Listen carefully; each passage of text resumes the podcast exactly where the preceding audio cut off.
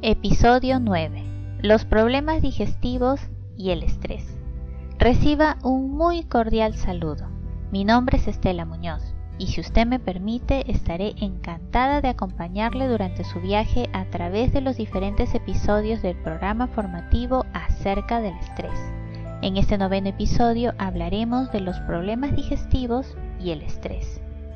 En el interior de nuestro cuerpo existe un eje que se encarga de la comunicación entre el sistema nervioso central y el sistema nervioso entérico.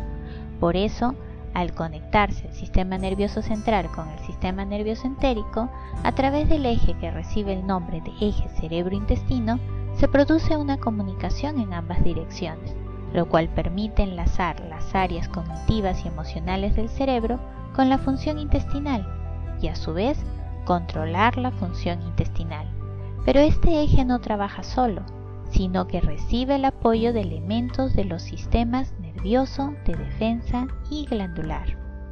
Esta estrecha comunicación explica por qué el estrés afecta las funciones gastrointestinales, ya que el estrés, de manera natural, actúa sobre el eje cerebro-intestino, pero cuando no está controlado, el estrés da lugar al desarrollo de diferentes problemas gastrointestinales, tales como el reflujo gastroesofágico, la úlcera péptica, el síndrome del intestino irritable y la enfermedad inflamatoria intestinal. E igualmente, el estrés debilita las paredes internas del intestino, permitiendo que ciertas bacterias ingresen por aquella vía y accedan directamente a las células neuronales, los ganglios linfáticos, el hígado, el vaso y las células inmunitarias del tracto gastrointestinal.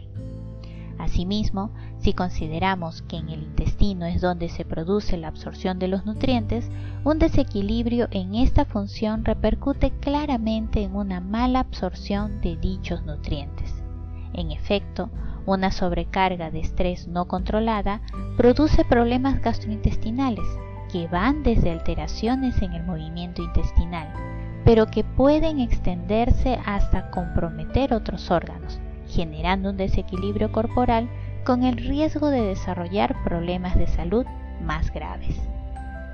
Si desea repasar este tema, le invito a visitar la web Santore. Allí encontrará las publicaciones del programa formativo acerca del estrés, que incluye audios, infografías, ideas fuerza, contenidos adicionales y mención a fuentes consultadas. Muchas gracias por su asistencia y nos reencontramos en el próximo episodio. Chao.